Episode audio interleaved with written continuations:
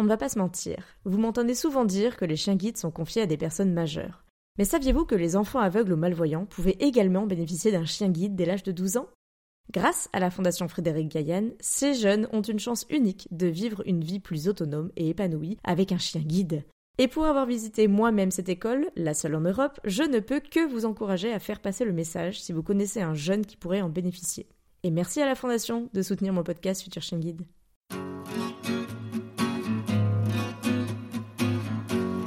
Bonjour et bienvenue sur le podcast Futur Chien Guide, le premier podcast sur l'univers des chiens guides d'aveugles. Je suis Estelle, sa créatrice et également famille relais bénévole pour l'école des chiens guides de Paris depuis plus de 4 ans.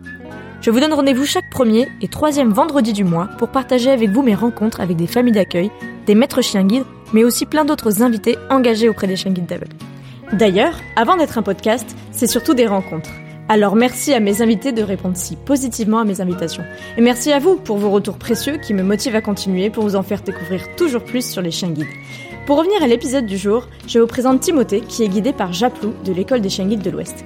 Malvoyant de naissance, quelques accidents le rendent complètement aveugle à ses 19 ans. Très jeune, il a exprimé le souhait d'avoir un chien guide d'aveugle. Mais comment accueillir un chien guide à l'orée de sa majorité? Et comment poursuivre tous ces projets? Devenu athlète en e-sport en athlétisme, Timothée revient sur ses premiers pas auprès de Baltic, son premier chien guide d'aveugle qu'il a accompagné dès le lycée. Il nous raconte aussi comment son chien guide actuel Japlou a pris le relais et ses prochains projets, avec notamment les JO paralympiques de Tokyo cet été 2021. Alors maintenant, place à l'épisode. Bonjour Timothée. Bonjour Estelle. Merci à toi de prendre euh, du temps pour échanger avec moi aujourd'hui euh, sur euh, les chiens guides qui ne sont pas le sujet central de ta vie mais qui en font une grande partie.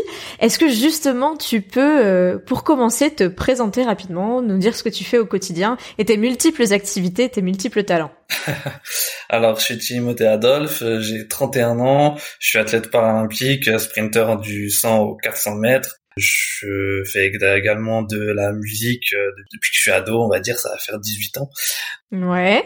Je suis entrepreneur euh, et euh, je prépare un, un one-man show également, donc je suis plus sur plusieurs domaines, on va dire que c'est pour ça que je parlais de multiples facettes. Hein. C'est vrai que on te connaît euh, peut-être pour le côté paralympique, mais il y a aussi euh, tout le reste qui t'occupe. Et quand on s'est eu aussi euh, la semaine dernière, parce qu'il me semble que malgré la pandémie et les restrictions, vu ton activité professionnelle, tu continues à voyager et à concourir du coup un peu par Mons et par Vaux ces temps-ci. donc voilà, tu es assez occupé au final par un objectif, disons-le tout de suite, qui se passe plutôt cet été. Est-ce que tu peux nous en dire plus? Tout à fait. Quand on s'est eu j'étais en compétition en Italie du côté de Jesolo, car euh, les athlètes de haut niveau euh, ont encore euh, la possibilité sur sur certains meetings et sur certaines compétitions de pouvoir concourir. c'est essentiellement les les athlètes qui sont qu'on appelle listés, c'est-à-dire qui sont sur liste ministérielle en préparation des des grandes échéances. Donc ça peut être des championnats d'Europe, du monde ou là en l'occurrence les Jeux paralympiques de Tokyo qui vraisemblablement vont être maintenus cet été, en tout cas on l'espère, ça fait cinq ans qu'on les prépare et donc euh, donc c'est vrai qu'on a un petit peu hâte d'en découdre. Est-ce que euh, pour nous euh, qui t'écoutons, avant de, de, parler des chiens kits, je voulais revenir un petit peu euh, sur ton sport, ton activité, étant donné du coup le fait même que tu es aveugle. Comment tu le pratiques? Est-ce que tu peux nous dire en deux mots? Alors moi j'en ai parlé à mon tout petit niveau. J'ai fait un article sur comment courir un canicross à trois, puisque ça m'est déjà arrivé d'accompagner un déficient visuel et son chien guide qui du coup ne, ne le guide pas dans le cas d'un canicross. Mais du coup à un haut niveau comme le tien, il y a aussi un guide. Tu n'es pas tout seul sur la piste, Tout à fait. Il y a aussi un guide euh, en athlète, sauf que là, c'est plus le chien. et le chien doit passer le, relais, on va dire. Et c'est bien, bel et bien un athlète valide. En l'occurrence, euh, aujourd'hui, euh, compte tenu des, des, performances que je fais, je dois faire appel à des athlètes de haut niveau valides qui sont eux-mêmes, en fait, aux portes des équipes de France, du relais 4x400 ou 4x100. Du coup, ça nécessite pour le sprint une coordination et une synchronisation absolument parfaite. Mm. C'est-à-dire qu'on doit avoir exactement la même foulée et le même mouvement de bras sur des tempos euh, extrêmement rapides puisque sur 100 mètres on monte euh, quasiment à 35-36 km heure. Mm. Au-delà de la, de la, synchronisation, tout comme avec le, le, chien, il doit y avoir euh, une complicité, une confiance, confiance aveugle, sans faire de mauvais jeux de mots. On peut dire que vous faites, euh, alors ça me fait rebondir par rapport avec Fabienne qui elle est danseuse les yeux fermés. On peut dire que vous faites une chorégraphie du coup avec ton guide sur la piste? Tout à fait. On, on fait souvent justement le parallèle avec la danse ou avec la natation synchronisée où les danseuses sont sous l'eau et elles ne se voient pas non plus. Hmm. Il y a ce côté-là effectivement qui est, qui est très similaire. Bon bah c'est très rigolo. J'avais pas encore fait le lien, mais tu vois, si vous le faites même dans le monde professionnel, c'est que c'est vraiment ressemblant. À côté de tout ça, tu nous as parlé d'un chien guide. Est-ce que tu peux nous raconter comment toi, jeune ou moins jeune, tu es arrivé à te rapprocher, euh, alors euh, j'imagine d'une école de chien guide, euh, pour être accompagné par un premier chien? C'était il y a bien longtemps, il me semble. Exactement. En fait, moi déjà, j'ai toujours eu un contact avec les animaux, les chiens, les chats. J'ai grandi avec. J'ai toujours eu cet amour pour les animaux. Très jeune, en fait, j'ai eu conscience que je voulais être accompagné d'un chien guide. Pour revenir sur ton histoire, ta déficience visuelle est arrivée petit à petit par différents coups du sort, on va dire. Tout à fait. Alors pour essayer de la résumer euh, en quelques instants, euh, je suis né avec euh, une malvoyance, c'est-à-dire je voyais plutôt flou de l'œil gauche et relativement bien de l'œil droit. À trois ans, je suis opéré de la cataracte, ça marche très moyennement. j'ai des yeux fragiles pendant quelques temps, sauf qu'une dizaine de jours après, faut croire que je devais être destiné à être sprinter, mais je me faufile dans une cage d'escalier en échappant à la vigilance de la personne chez qui j'étais en garde et je me mets à courir dans cette cage d'escalier. Mhm. Je cours, je cours, je cours et en bas en fait il y a une porte vitrée et je prends, on va dire le premier vrai de ma vie, bah, ça se solde par un décollement de rétine de l'œil droit, puisque je me prends en fait la porte vitrée du bas de l'immeuble euh, de plein fouet. Le choc est, assez euh, violent et du coup, euh, je perds mon meilleur œil à ce moment-là, mm. donc principal de, de, ma capacité visuelle, et je me retrouve avec un œil gauche qui voit à peine un vingtième en gros à trois ans. Là-dessus, euh, je fais subir quelques opérations mhm. et à 6 ans, en fait, je vais prendre un coup de pied dans l'œil gauche. Là, j'ai pas de perte de vision immédiat. J'ai un ulcère de la cornée et donc j'ai un traitement qui va essayer de ralentir le processus de l'ulcère de la cornée qui ne va pas s'opérer à ce moment-là dans les années 90. Mhm. L'ulcère de la cornée, en fait, ça fait qu'il y a plein de petits euh, vaisseaux sanguins qui s'agglutinent dans la cornée. Plus il y a de vaisseaux sanguins, plus la cornée est opaque et plus la cornée est opaque, moins il y a de lumière qui passe et donc, comme vous vous en doutez, moins il y a de lumière qui passe, moins vous voyez sur un œil où tu voyais déjà pas très bien du coup côté gauche. Tout à fait bah, j'exploitais très bien le le 20e que j'avais, euh, sauf qu'à partir de mes 15-16 ans, ce petit potentiel visuel que j'avais se dégrade euh, assez brutalement jusqu'à mes 17 ans. Mhm. À 17 ans, j'ai plus qu'une perception lumineuse qui est souvent faussée par des, euh, je vais pas dire des hallucinations, mais euh, des illusions un peu d'optique qui sont probablement provoquées par la cornée ou, ou d'autres trucs. Mais en tout cas, des fois, j'avais l'impression de, de voir de la lumière alors qu'il n'y en avait pas forcément. Mhm. C'est le game over à mes 19 ans, vu que, comme je te disais tout à l'heure, je fais de la musique euh, en parallèle de, toutes mes activités. Je descends euh, de scène après une presta et euh, il y a un très très léger mouvement de foule, mais suffisamment pour que je prenne un, un coup sur l'œil gauche. Alors absolument pas fort, pas volontaire, très très faible, mais l'œil est tellement fragilisé en fait que c'est suffisant pour faire un décommande rétine de l'œil gauche. Puis bah là c'est le début d'autre chose on va dire. Donc là l'œil gauche tu comptes plus dessus, l'œil droit c'était déjà le cas depuis ton accident petit. Depuis mes trois ans. Voilà donc comment ça s'est passé pour toi à ce moment-là? En fait, ce qui a été très compliqué, c'est qu'au début, les, euh, les médecins me disaient c'est c'est de la tension parce que j'avais un glaucome congénital à l'œil gauche et j'avais beau leur dire non, je connais la douleur de la tension et ce n'est pas ça et j'en suis sûr. On me disait si si c'est de la tension et ça et en fait ça a duré pendant plus d'un mois. C'est en revoyant une ophtalmo euh, qui m'avait suivi un peu plus jeune qui me dit bah écoute, euh, j'ai pas le matos qu'il faut mais j'ai l'impression de voir du sang au fond de l'œil donc, je te fais une recommandation pour que tu puisses être vu à l'hôtel Dieu. Mhm. Je suis vu à l'hôtel Dieu en urgence. Effectivement en fait, bah, j'avais une hémorragie dans l'œil. D'accord. Et c'est des choses que euh, d'autres médecins n'avaient euh, pas voulu euh, voir. Mhm. C'était l'été, donc ils ne peuvent pas opérer les yeux compte des chaleurs en fait. Et donc j'ai dû être sous, mes docs et des trucs qui shootent bien pas mal pour, pouvoir avoir de, de douleurs tout l'été. Donc c'est vrai que c'est ça a été quelques mois assez compliqués. L'opération, euh, donc c'est une énucléation que j'ai eue en septembre 2009. C'est la dernière opération que j'ai eue. Et en fait, limite, c'était un soulagement pour moi de ne plus voir du tout, puisque de toute façon, la perception lumineuse que j'avais depuis mes 17 ans, elle était faussée. Le gros travail d'acceptation, il avait déjà été fait en fait entre mes 15 et mes 17 ans, quand j'ai perdu en fait euh, bah, le, petit 20e que j'avais. Ok. Aujourd'hui, tu es dans le noir depuis euh, tes 19 ans et du coup, tu dis finalement, c'est même mieux pour toi, au moins, euh, c'est total, quoi. C'est ça. Et donc, dans tout ça, on comprend qu'il y a eu euh, plusieurs rebondissements. Tu me disais que tu aimais toujours les animaux. Est-ce que c'est quelque chose qui est venu de toi? Est-ce que tu connaissais les chiens guides? Il me semble que tu étais un peu dans une autre partie de la France, puisque aujourd'hui tu es en région parisienne, mais il me semble qu'à cette époque-là, tu étais plutôt à l'ouest. Alors en fait, euh, j'ai grandi en, en, région parisienne et très jeune, j'ai voulu avoir un chien guide. Euh, j'ai été suivi par le S3 AIS dès, euh, je dirais, mes 9-10 ans. J'étais à l'école primaire. Mm. J'ai commencé tout ce qui est les rééducations, la promotion et tout ça. Et en fait, très tôt, j'ai parlé à mon instructrice en que de toute façon, j'aurais un chien guide parce que j'acceptais absolument pas la canne blanche. Je trouvais ça moche. D'accord. Je m'en foutais en fait. J'estimais à ce moment-là, en fait, le 20e que j'avais au niveau visuel me permettait de faire plein de choses. Je jouais au basket, je, enfin, je, faisais du vélo tout seul, je faisais mm. du roller, je faisais de l'athlète déjà en courant valide. Et donc, je, voyais absolument pas l'utilité d'une euh, d'une canne blanche.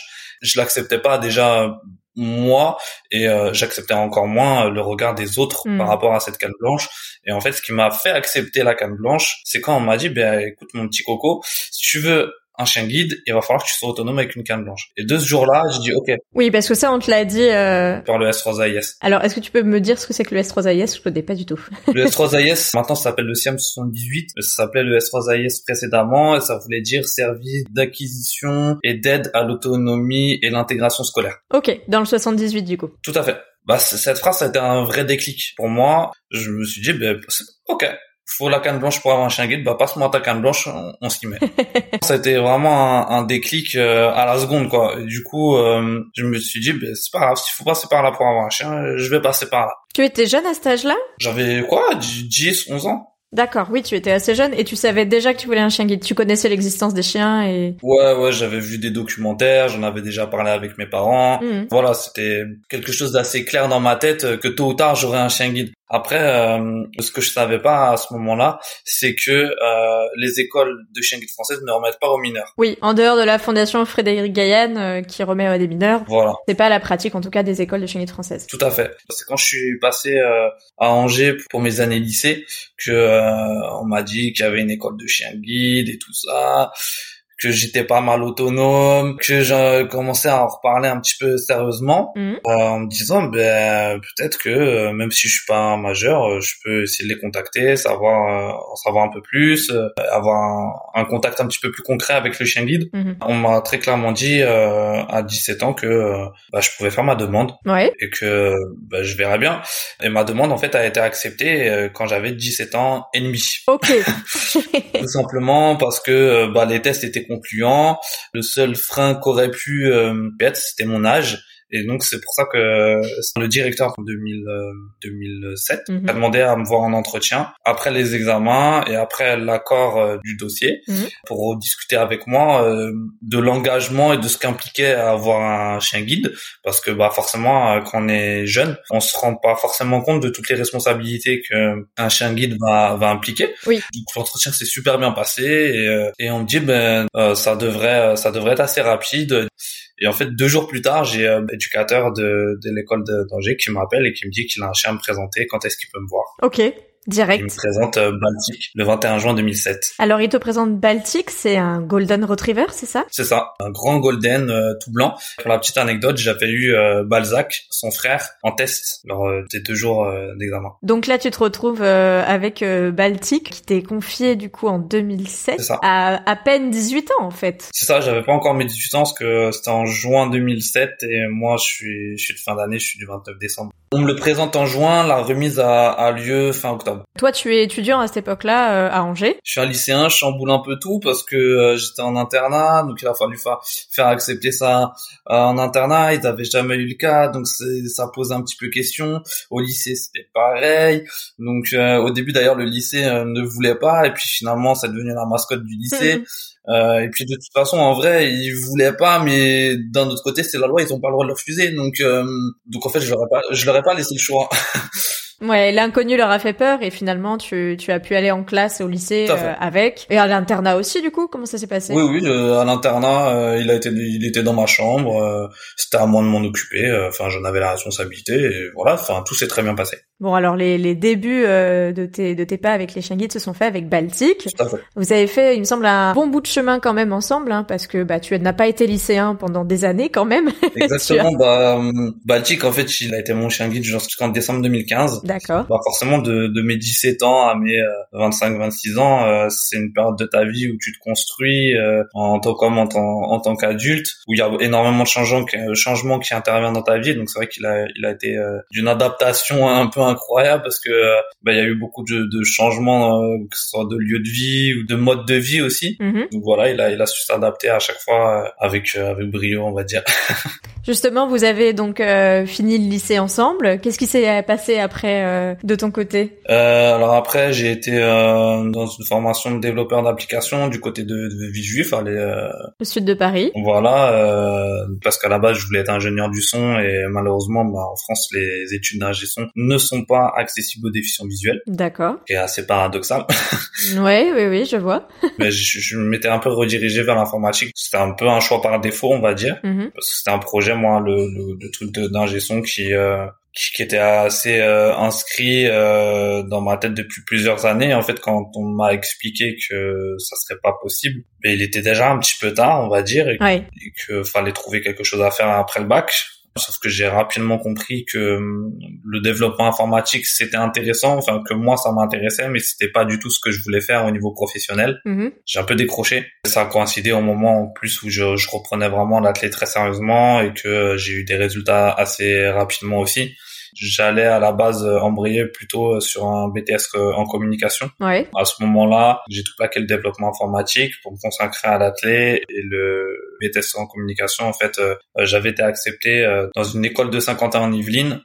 C'est ce que été présélectionné pour les Jeux de Londres. Ouais. Et donc euh, j'ai eu une discussion avec mes parents où on m'a très clairement dit, ben écoute, euh, parce que c'était un BTS en alternance que je voulais faire, et on m'a dit, ben ça va peut-être faire un peu beaucoup entre les cours, l'entreprise, les entraînements pour les jeux. On te connaît un petit peu, et Mhm. on sait très bien que si ça pêche, tu vas mettre tout sur euh, sur le sport. Et j'étais honnête, je leur ai dit oui. Et en fait, on m'a dit, ben écoute, euh, prends une année pour toi, prépare les jeux, prends une année euh, et tu reprendras les études euh, après. Ça s'est passé comme ça. J'avais pris un appartement et j'ai euh, j'ai préparé les jeux, sauf que ça faisait entre guillemets peu de temps que j'avais repris. Mhm. Forcément, pour une préparation euh, pour les jeux, mais il faut un volume d'entraînement assez conséquent. J'imagine. Et mon corps était pas encore prêt à, à assumer ce- cette charge d'entraînement. Du coup, j'étais assez régulièrement blessé. Mm. J'ai j'ai fait mes minima internationaux, mais je n'ai pas été euh, retenu euh, pour les Jeux. Ça a été un gros échec. J'ai eu une seconde chance en fait parce que les championnats du monde 2013 étaient en France. D'accord. Mes parents ont vu que je m'étais donné les moyens d'y arriver et donc euh, on m'a dit bah écoute euh, les championnats du monde euh, c'est en France l'année prochaine. On te laisse une seconde chance. Par contre, euh, si ça marche pas, il faudra retourner à l'école. Ok. Et donc euh, j'ai préparé ces championnats du monde.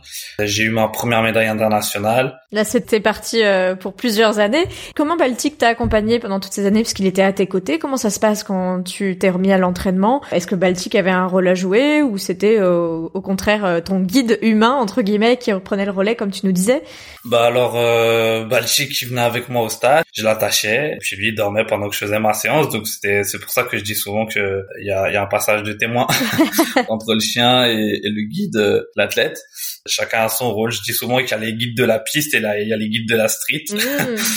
Et le guide de la street, ça a été Balchik. Aujourd'hui c'est Japlou et, et voilà. Oui, parce que Baltic, du coup, t'as quand même euh, suivi dans tes aventures. euh, tu disais que tu as été remis en piste, euh, c'est le cas de le dire, euh, bah, par rapport à tous ces entraînements-là. Tu as du coup dû te déplacer pas mal aussi, j'imagine, pour concourir à droite à gauche. Tout à fait. Baltic, il t'a suivi à chaque fois? Comment ça s'est passé par rapport à ses déplacements? Quelle place il avait dans ta vie pendant toutes, toutes ces années de guidage avec toi Balchik ou Japlou d'ailleurs euh, m'accompagne euh, systématiquement à l'entraînement, euh, sauf aujourd'hui sur des, des, des séances de départ en starting block avec Japlou. Des fois j'évite de l'emmener ou je, je l'essaye de le mettre dans un coin où il, me- où il me voit pas parce que dès qu'il me voit en position de départ il se met à aboyer.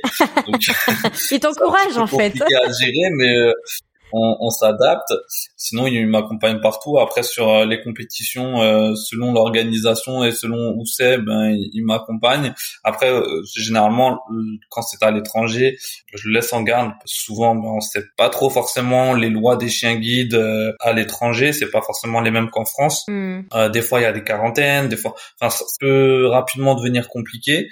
Euh, il y a un moment en fait, moi j'estime qu'il faut pas être égoïste, faut aussi penser au chien et au bien-être du chien. Si c'est pour qu'il soit dans une chambre d'hôtel ou euh, attaché sur le bord d'une piste toute la journée, c'est peu intéressant pour lui mm. et c'est pour ça que souvent lors des grandes compétitions internationales où mes parents des fois ils me suivaient moi, je garde contact avec les familles d'accueil et ça permet aussi aux familles d'accueil de revoir le chien, de voir mm. l'évolution du chien et de repasser du temps avec lui. Donc euh, moi, je sais qu'il est dans un environnement qu'il connaît, avec mm. des gens qu'il connaît, qu'il est bien euh, dans ces conditions-là. Donc moi, déjà, je suis serein par rapport à ça les familles elles sont contentes de le revoir. Lui, euh, bah, je pense qu'il est gâté pendant cette période-là. Donc en fait, je pense que cette solution c'est la meilleure parce que tout le monde y trouve son compte et ça permet aussi de pour les familles de garder un, lien autre et même si c'est pas hyper régulier, euh, les familles en tout cas étaient contentes. Donc Baltic euh, a eu l'occasion du coup de faire des pauses et des retours dans sa famille euh, d'accueil qui à mon avis était hyper ravie de, de la, voir à nouveau. Comment ça s'est poursuivi Du coup tu nous disais que tu as été à nouveau à l'entraînement. Tu avais une chance du coup de prouver un peu que c'était pour toi sinon tu retournais à l'école. Est-ce que ça s'est conclu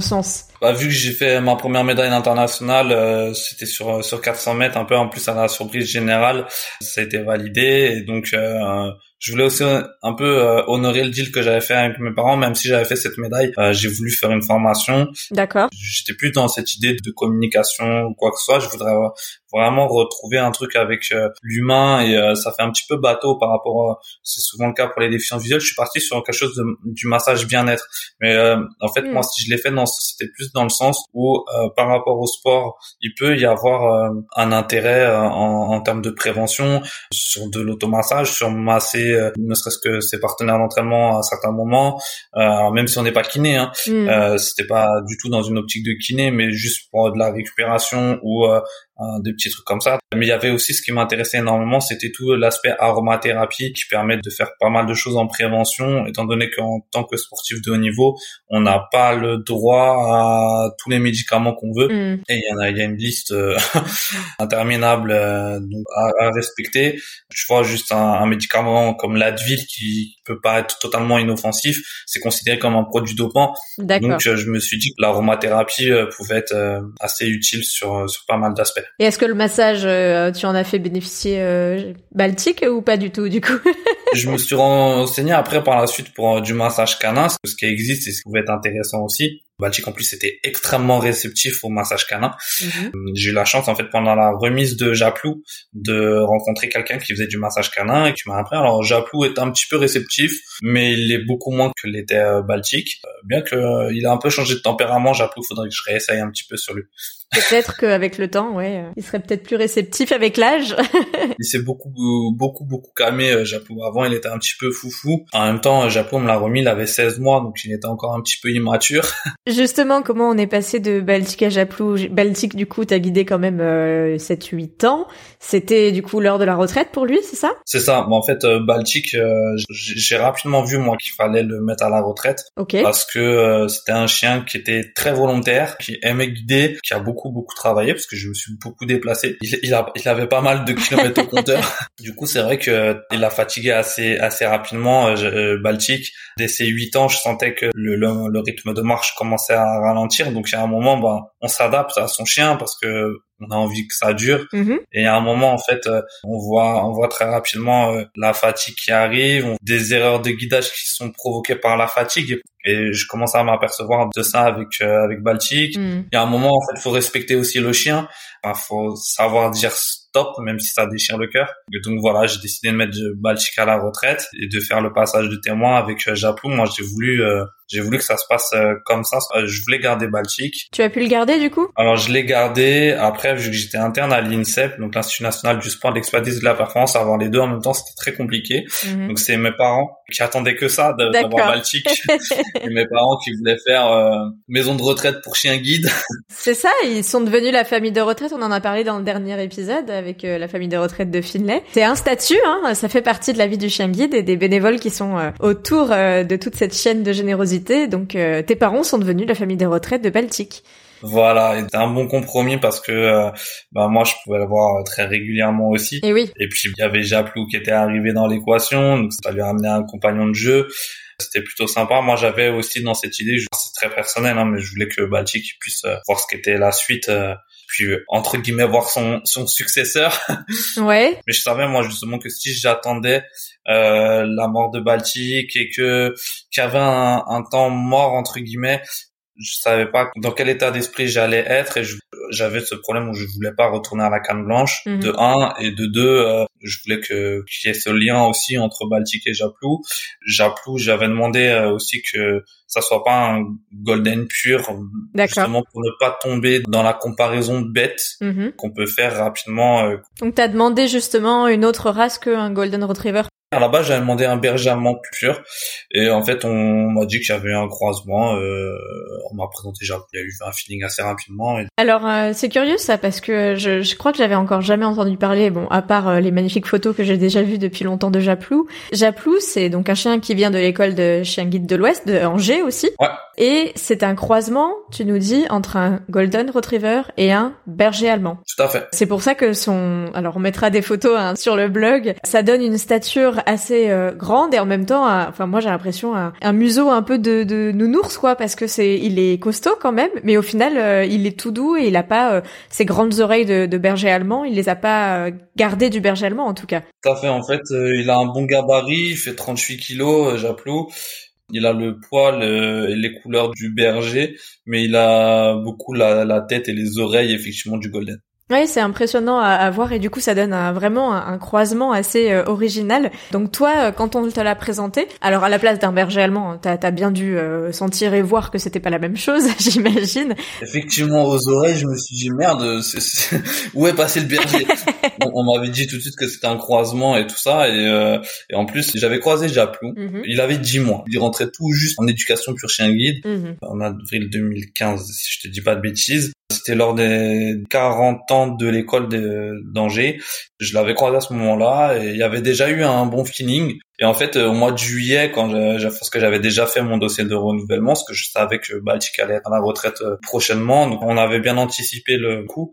Et en fait, au mois de juillet, on m'a appelé, on m'a dit qu'on avait un chien à me proposer et que je le connaissais déjà. D'accord. Je dis ah j'ai peut-être ma petite idée et on me dit ah bon tu penses à qui? J'ai dit ah je- possible que ce soit Japlou. Hmm. On m'a confirmé que c'était bien lui donc euh, donc voilà ça ça a matché assez rapidement. Ouais, le feeling que t'avais eu euh, en le croisant une première fois était resté intact. C'est ça. Et donc Japlou, c'est vrai que quand on lit euh, des choses sur ton histoire de sportif, euh, sur euh, ta carrière de sportif, on entend souvent parler de Japlou parce que le nom aussi fait assez écho en fait à tout ce qui est de l'athlétisme, même si c'est dans un autre sport. L'origine de ce nom Japlou, pour ceux qui connaissent pas, est-ce que tu peux nous le résumer en quelques mots? C'est le celui d'un cheval champion olympique en 88 et qui présente plusieurs points similaires avec mon parcours. En fait c'était le cheval de, de Pierre Durand qui fait les Jeux olympiques de 84 à Los Angeles. Et en finale euh, Japlou fait un refus d'obstacle. Ils sont donc euh, disqualifiés. Comme moi en 2016 où les premiers jeux sont, sont une vraie catastrophe parce que je me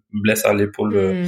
en demi-finale du 100 mètres et donc je, je- malgré tout euh, je, je finis ma course mais je passe pas en finale pour un millième et euh, je vais en demi-finale sur 400 mètres en étant strappé à l'épaule Hmm. j'ai pas accepté de ne pas courir donc je, je gagne en plus ma demi-finale sur une disqualifié un pied sur l'intérieur de la, de la ligne de mon cou donc euh, je me dis que bah, les jeux suivants euh, si la logique est respectée euh, vu que Japlou est champion olympique en 88, peut-être qu'en 2021, euh, si je suis digne de Japlou, il y aura peut-être une médaille d'or à Tokyo.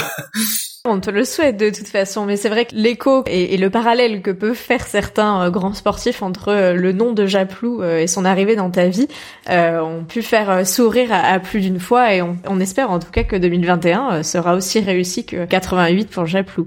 Du coup, on, dit qu'il est grand, tu nous as dit que Baltic était grand, toi tu es assez costaud aussi j'imagine et quand on te voit, il faut bien des, des grands chiens à tes côtés quand même puisqu'on est quand même dans le rôle du guidage, donc il faut pas te baisser, il faut bien pouvoir être guidé par ces chiens-là. Comment ça s'est passé les premiers temps avec Japlou Du coup, il y a eu un passage euh, de relais euh, par rapport à Baltic. Tu les as présentés l'un à l'autre? Je les ai présentés l'un à l'autre et en fait ce qui est très euh, déstabilisant c'est de passer euh, d'un chien avec qui on a énormément d'automatisme. Il n'y a plus besoin de parler à certains moments, qui connaît toutes nos habitudes, qui connaît le moindre petit mouvement qu'on va donner au harnais, qui va comprendre tout ça. Mhm. Un chien en fait ben, qui nous connaît pas et qui va pas comprendre tous ces codes-là et donc de commencer à, à reconstruire une, une, autre relation, de reprendre des nouvelles habitudes, c'est très très déstabilisant et euh, on sait que ça va pas être pareil. Je pense qu'on en prend vraiment conscience au moment où on le vit, on s'attend pas à, à, reconstruire autant de choses. Mmh. Mais c'est très enrichissant parce que euh, même s'il y a des moments où entre guillemets ça peut être frustrant, à d'autres c'est hyper enrichissant parce que ben on s'aperçoit vraiment que chaque chien est différent, que chaque chien va avoir ses réactions. Hmm. Ça peut être très surprenant et très enrichissant aussi à la fois. Oui, Karen nous disait en changeant, en passant aussi de son premier à son deuxième chien, qu'elle avait eu l'impression de revenir au CP. euh, cette impression de, de, de se dire, bah c'est bon, maintenant c'est le deuxième, je sais comment ça fonctionne, et en fait euh, de, de retourner dans de la découverte parce que euh, bah ils sont pas du tout tous pareils, même s'ils ont tous la même formation. Chacun a son caractère. En tout cas, euh, je, je vois que ça a été la même chose pour toi, mais je doute que vous avez quand même su euh, construire euh, quelque chose de très beau depuis depuis 2016 avec Japlou du coup. Tout à fait. Et que il te suit euh, tout autant que le faisait Baltic. malheureusement, Baltic est décédé en 2017, donc il n'a pas eu une retraite très très longue d'après Motorax foudroyant. D'accord. Malheureusement, on n'a pas pu faire grand chose ça a été très difficile pour moi parce que j'ai pas eu l'occasion de lui dire au revoir. Mhm. Ça a été un peu un traumatisme, ça a été très difficile à, à vivre. Tu étais loin géographiquement à ce moment-là, c'est ça? Moi, j'étais à l'INSEP, mes parents étaient du côté de mhm. Dreux, donc c'est pas forcément très loin. J'étais à une, heure, une heure et demie. Le délai était trop court. En fait, le mardi soir, il, il jouait encore avec mon, mon père, et le mercredi matin, il semblait pas être trop dans son assiette. Il a pas, il a pas voulu manger. Mhm. C'est la seule fois de sa vie où il a pas voulu manger il a respecté son son étiquette de golden gourmand. Euh, j'avais j'avais toujours dit de façon que le jour où Baltic ne voudrait pas manger, il y aurait un sérieux problème. Mm. Ça l'a confirmé en fait. Euh, il bougeait pas son tapis. Bah, mes parents m'ont appelé juste pour me dire bon. Euh, apparemment Baltic est pas très en forme, on va on va l'emmener chez le veto, euh, on a rendez-vous tout à l'heure, mais enfin mm. voilà, on t'appelle juste pour te prévenir. Et en fait en une heure de temps son son état s'est dégradé. Juste après ce coup de fil, moi je les avais rappelés en leur disant mais vous êtes sûr Enfin, ça va aller. S'il faut, moi, j'arrive, je prends un train, j'arrive. Mm. Et on m'a dit non, non, t'inquiète pas. Enfin, il, il, est, il est un peu patraque, mais il y a, il y a rien quoi. Mm. Et en fait, en une heure de temps, euh, bah, il se portait plus sur ses pattes. Mm. Les babines étaient toutes blanches. Donc le, le sang circulait plus vraiment. Donc ils, sont arrivés euh, chez, chez le veto et euh, ils m'ont dit ben on te tient au courant. En fait, euh, bah, le veto ils m'ont passé au téléphone. Mm. m'a dit on va faire une radio, mais là il, en train de partir. D'accord. On voit dans ses yeux qu'il est plus trop là. Euh, la radio a, a, a, révélé une tumeur sous-jacente au niveau du poumon qui a explosé. Hmm. Le plus incroyable, c'est qu'il avait fait sa visite médicale un mois auparavant et qu'ils avaient rien vu. Et on peut pas dire que c'était une faute euh, du veto, parce qu'ils avaient vraiment pris leur temps, ils avaient vraiment hmm. fait les choses comme il fallait, sauf que ben une tumeur sous-jacente, euh, c'était pas visible. Si on fait pas une radio, euh, ben on la voit pas, sauf que faut avoir une raison de faire une radio. Il y avait rien de d'alarmant en fait et euh, mhm. le veto il m'a clairement dit au téléphone bah, enfin moi si vous voulez je peux vous le mettre sous perf et euh, arriver dans une heure une heure et demie ben peut-être qu'il sera encore là mais c'est même pas dit et ce qui est sûr c'est qu'il va souffrir donc euh, mhm. après les années qu'on avait passées ensemble je me voyais pas en fait être égoïste et faire souffrir euh, Baltic une heure une heure et demie donc je lui ai dit ben faites ce que vous avez à faire soulagez comme vous pouvez et il y a un moment faut penser à lui aussi et il était hors de question qu'il souffre euh, juste parce que euh, je voulais être auprès de lui. Alors j'aurais aimé pouvoir le lui parler une dernière fois, etc. Mm. Sauf que c'était au, au prix qu'il souffre, euh, je voyais mal l'intérêt en fait. Mm. Donc euh, donc voilà, il, il, est parti comme ça. Ça a été assez assez rapide, assez brusque du coup. Euh. Ouais, ça a été très très brutal parce que comme je te disais, la veille au soir, il était encore en train de jouer, donc euh, c'est c'était très très bizarre. Toi, j'imagine que tu as pu euh, rejoindre malgré tout tes parents après. Ça a été compliqué. Comment Japlou t'a aidé peut-être à passer ce cap? Oui, parce qu'il y avait cette présence, mais euh, c'est vrai que malgré tout, ben quand tu reviens chez tes parents, que d'habitude tu vois les deux qui, c'est deux costauds, donc ils sont, ils font un peu les fous, etc. Mm. Et quand t'arrives, ben y a personne avec qui Japou il peut faire le fou, donc s'il y a un vide, euh, il y avait toujours un vide en fait, donc c'est c'était assez euh, compliqué ouais, à gérer. Ok. Bon, et après euh, cet événement assez brutal, du coup, euh, vous avez essayé de reprendre, de continuer, du coup, euh, sur votre lancée. Qu'est-ce que vous avez fait avec Japlou depuis depuis 2018, du coup? Bah, on construit un petit peu. Enfin, on avance tranquillement. On a eu j'ai pris un, un chien euh, qui était réformé. D'accord. Sur lequel euh, j'avais bien accroché sur un, statut en fait euh, Facebook qu'avait mis l'école d'Angers toujours. Mhm. C'était Newt qui, qui était un chien guide prometteur mais qui avait un petit souci avec les autres animaux, c'est qu'il pensait que tous les animaux de la terre étaient ses potes. Donc il voulait aller voir tout le monde. Ça a été un peu éliminatoire pour lui, mais sinon c'est un, un chien qui est extrêmement tourné vers l'humain. Bah, ça a permis à Japou de retrouver un compagnon aussi, euh, mm. de ramener un petit peu euh, parce que Newt est très jeune et très enfant dans sa tête aussi, donc ça ça ramène un petit grain de folie on va dire. Mm-hmm. Voilà, c'est euh, il y, a, y, a, eu cet épisode là, j'ai eu euh, j'ai eu mon fils, mm-hmm. puis voilà ce, ce, qui se passe un petit peu. La vie continue en tout cas. Tu tu as su t'entourer à nouveau bah, de Newt et puis ton fils est arrivé avec ta compagne j'imagine aussi dans l'affaire. il est pas arrivé tout seul.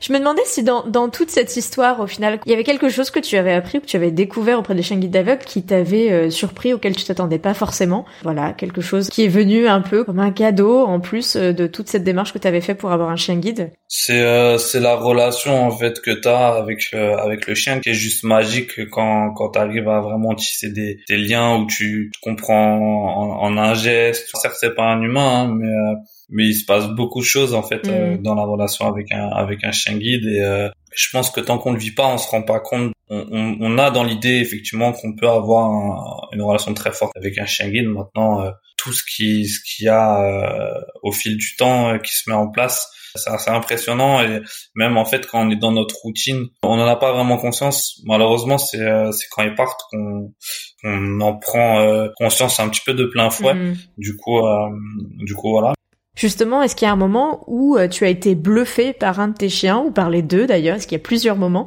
euh, et qui resteront un, souvenir marquant pour toi pour, euh, pour vraiment de bonnes années encore? Ouais, il y a des moments où ils m'ont, alors ils m'ont bluffé, il y a des petites anecdotes, il Baltic m'en a fait deux, alors il y en a une qui est, qui est rigolote, un peu, l'autre un petit peu moins.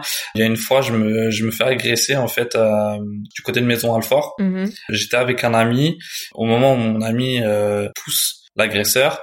Moi, je, je, pars en courant avec Baltic mhm. sur un trajet qu'on connaissait absolument pas. D'accord. Donc c'était courir, euh, juste tracer la, sa route. Et en fait, Baltic a tout à fait compris avec un sang-froid incroyable parce que c'est après que mon pote m'a dit mais tu, sais même pas par où t'es passé. Tu sais que Baltic t'a fait passer sous un échafaudage, etc. Ah ouais. Et on s'est absolument rien pris. Et euh, ça a été une course effrénée pendant un petit moment. Je l'ai géré juste euh, avec un sang-froid incroyable. Ça c'était pour la partie un peu moins rigolote. Mhm. L'autre, c'était en fait euh, le jour où j'ai les clés de mon premier appart. Euh, je vais euh, chez mes parents pour fêter ça, on prend l'apéro et tout ça, et puis on pose les clés sur une table basse. Mm-hmm. En fait, on va manger en, en, après le repas où je veux récupérer mes clés. Il y a plus de clés. Ah. je me dis ah, on cherche, on cherche, et impossible de trouver la clé. En fait, moi, à un moment, pour rigoler, je dis allez, Baltic, cherche, allez cherche la clé. En fait, on le voit foncer dans le jardin. Ouais. Il était allé enterrer les clés. c'est un signe comme quoi c'était un bon fils à papa et qu'il voulait rester euh, chez, chez mes parents, qu'il était tranquillement euh, bien installé, que la maison et le jardin lui convenaient, qu'un appart euh, c'était pas trop à son goût quoi. Ouais, il avait fait son choix. Lui. Ouais, lui avait fait son choix, je pense. Et avec Japlou, ben c'était plus vraiment un truc où il m'a surpris, où une fois j'étais malade et je me dis euh, on va s'arrêter à la pharmacie. Enfin je le dis mais comme si je me parlais à moi-même. Mhm. En plus c'est pas comme si euh, j'avais l'habitude de dire on va à la pharmacie etc. En allant chez moi on passe devant une pharmacie mais je m'y arrêtais jamais. Et en fait à ce, jour-là il a décidé s'y arrêter. Genre il avait compris que euh, c'était une pharmacie que tu avais dit sans pour autant lui adresser la parole à lui précisément. Ouais. Qu'il fallait s'arrêter à la pharmacie. J'ai dû avoir un, truc de body language qui, a fait qu'il il a dû comprendre quelque chose parce que je, je ne pense pas que il est capté en disant pharmacie qu'il fallait s'arrêter à cet endroit-là, etc. Donc je, mais c'est vrai que ça a été assez surprenant. C'est bluffant des fois, hein, quand même leur capacité euh, se demande d'où ils les d'où ils les tiennent. Hein. Ah non, c'est des fois c'est assez euh, c'est assez surprenant. J'ai gardé quand même euh, à, la, à la demande de mes auditeurs deux questions de fin que j'ai un peu twistées. je voulais te demander quel était ton pire et ton meilleur moment que tu as vécu avec tes chiens guides du coup. Le pire, bah forcément, euh, le départ de, de Baltic en fait partie. Il y a un moment euh, avec Baltic, euh, c'était au début que je l'avais. je rentre après une, une, journée de cours et en fait je vais pour traverser. Mhm. C'était c'était bien bel et bien à moi de traverser, sauf qu'il y a quelqu'un qui arrive à une voiture qui arrive à, à toute allure et je, sais pas pourquoi j'ai un mauvais pressentiment. Du, du coup, je m'arrête et je commence à et je me fais euh, enfin la personne klaxonne et tout en arrivant euh, toute berzingue sur moi. Et je sens mhm. qu'elle va arriver sur nous et je vais pas avoir le temps en fait ni de traverser ni de revenir. Du coup, je mets mon genou en opposition, j'ai tiré Baltic en arrière et euh, la personne a pilé sur moi.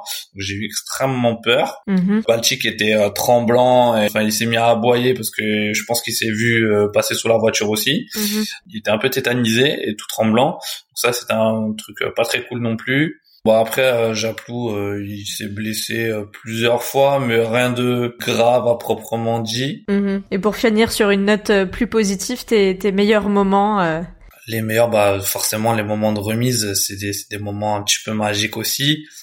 Les meilleurs en vrai, c'est quand tu juste tu les sens qui sont qui sont épanouis, qui sont heureux, tu sais quand ils sont tu, tu le sens aussi l'humeur de ton chien. Mm-hmm. Si euh, il y a eu euh, Japlou quand Japlou et Newt quand ils ont euh, quand ils ont accueilli mon fils, c'était euh, c'était un moment très particulier. Je leur avais fait, je leur avais ramené un, un vêtement euh, de la maternité déjà pour qu'ils aient l'odeur. Et c'est vrai qu'ils ont été tout de suite euh, attirés vers euh, vers mon fils. Et donc même Newt qui est un petit peu pas turbulent, mais tout de suite il, tu, tu sentais qu'il faisait attention. Et donc donc c'était c'était un peu attendrissant. Du coup, ils l'ont accueilli comme il se doit. Exactement. Comme le, le petit homme qu'on ramène à la maison. Tout à fait. Ils ont été hyper curieux du coup? Ouais, ça. Par contre, avait, euh, y avait beaucoup de curiosité. Euh, Japlou, euh, bah, tu sens que dès que le petit est là, il, va se coucher à côté de lui, euh, soit pour euh, pour être bien placé s'il fait tomber quelque chose de, à manger. euh, non, ça. Sinon, si Japlou, bah, pour être digne de son nom, une fois, il a coursé un chat, puis bah, il a sauté par dessus un mur de 2 mètres. Donc pour un sauteur d'obstacles, c'est plutôt pas mal. En effet. Et puis euh, là, ce jour-là, on s'est dit avec mon père, oh là là, qu'est-ce qu'est-ce qu'il nous a fait? En plus, il avait sauté dans le jardin d'un voisin qui vient deux fois par an, donc euh, on s'est dit euh, pour aller récupérer ça va être une galère. Et en fait il a ressauté euh, dans l'autre sens donc on a rien à faire. Euh, c'est moi que voilà. En tout cas on voit qu'il y a encore les meilleurs moments sont encore à vivre. Il y en a eu déjà et je pense que c'est pas fini. Ouais il y en a il y en a eu plein. Il y en a eu plein ça c'est ça c'est sûr. Du coup on, on, a bien compris qu'il y avait pas mal d'échéances pour toi dans l'année à venir. Et puis au final bah tu as toute cette équipe derrière toi New Baltique, euh, qui nous regarde de là-haut, Japlou, euh, le petit Dom. Où est-ce qu'on peut te suivre euh, pour suivre justement tes aventures? Est-ce que il y a un endroit en particulier sur les réseaux sociaux où tu es plus actif? Quel est ton conseil? Facebook, Twitter, Instagram essentiellement.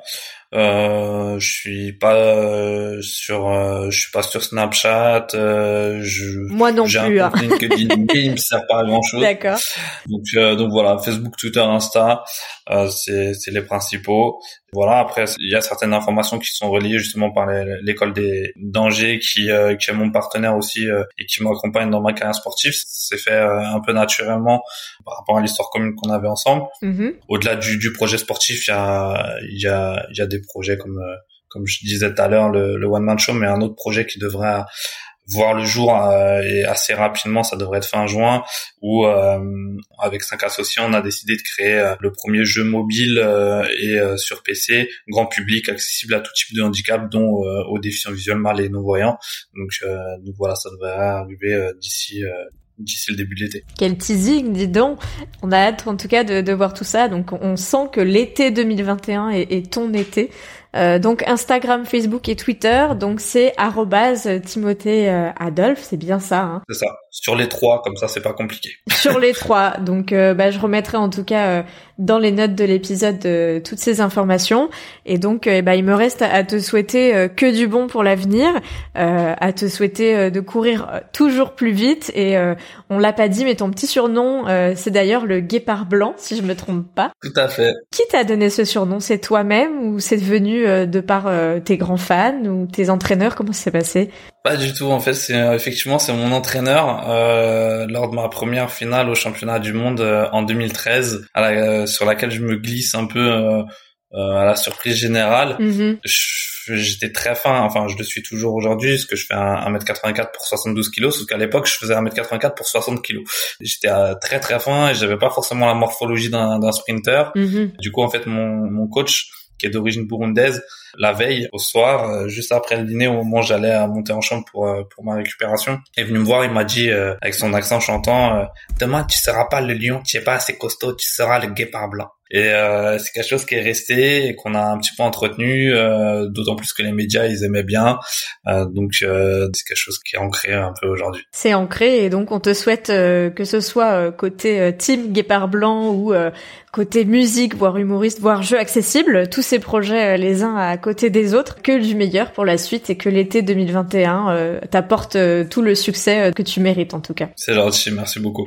Bah je t'en prie et au plaisir de te croiser avec Japlou, Newt et puis toute la petite famille bah, dès que on pourra se revoir dans de bonnes conditions et que ton emploi du temps sera aussi compatible avec le mien, on va dire ça comme ça. C'est gentil, merci. Encore désolé parce que je sais que enfin, ça n'a pas forcément été euh, facile pour organiser ce podcast. Je t'ai fait un petit peu galérer, donc je toutes mes excuses. Mais il y a pas de problème, je m'adapte et puis c'est aussi le, le challenge euh, d'arriver à vous avoir derrière ce micro, même à distance, puisque bah, c'est pas parce qu'on est à distance euh, qu'on ne doit pas se, se donner rendez-vous. C'est vrai que pour l'interview, c'est mieux d'être au même moment, au même endroit, euh, du moins chacun derrière son ordinateur. Je, je te remercie encore vraiment beaucoup, euh, Timothée, pour ce temps que tu m'as accordé et euh, bah, pour tout ce témoignage euh, sur euh, bah, ta vie auprès de Baltic, Japlou, Newt et puis euh, sûrement d'autres à venir. On espère. pour le moment, on vit l'instant présent et voilà. et profitons en effet de ce qu'on a aujourd'hui. Merci beaucoup en tout cas et à très bientôt dès qu'on le pourra. À bientôt. Merci. Et voilà, c'est la fin de cet épisode. Merci à vous de l'avoir écouté, en espérant qu'il vous aura plu. Merci à Timothée de m'avoir consacré du temps dans son emploi du temps de sportif de haut niveau, et bonne chance pour les prochains JO. Pour compléter votre écoute, vous pouvez retrouver dès maintenant l'article de cet épisode avec Timothée sur mon blog futurshengit.fr pour découvrir les photos du beau Baltique, mais aussi du croisement inédit qui fait de Japlou un merveilleux chien avec son copain Newt. N'hésitez pas à m'envoyer vos retours sur mon Instagram @futurshengit ou via un avis sur Apple Podcast. C'est vraiment un plaisir de les Et pour faire grandir ce podcast, le meilleur moyen reste encore d'en parler autour de vous, mais aussi de m'identifier sur Instagram lors de vos écoutes. Ça fait toujours chaud au cœur et je partage systématiquement. Alors à bientôt pour un prochain épisode sur l'univers méconnu des chiens guides d'aveugles.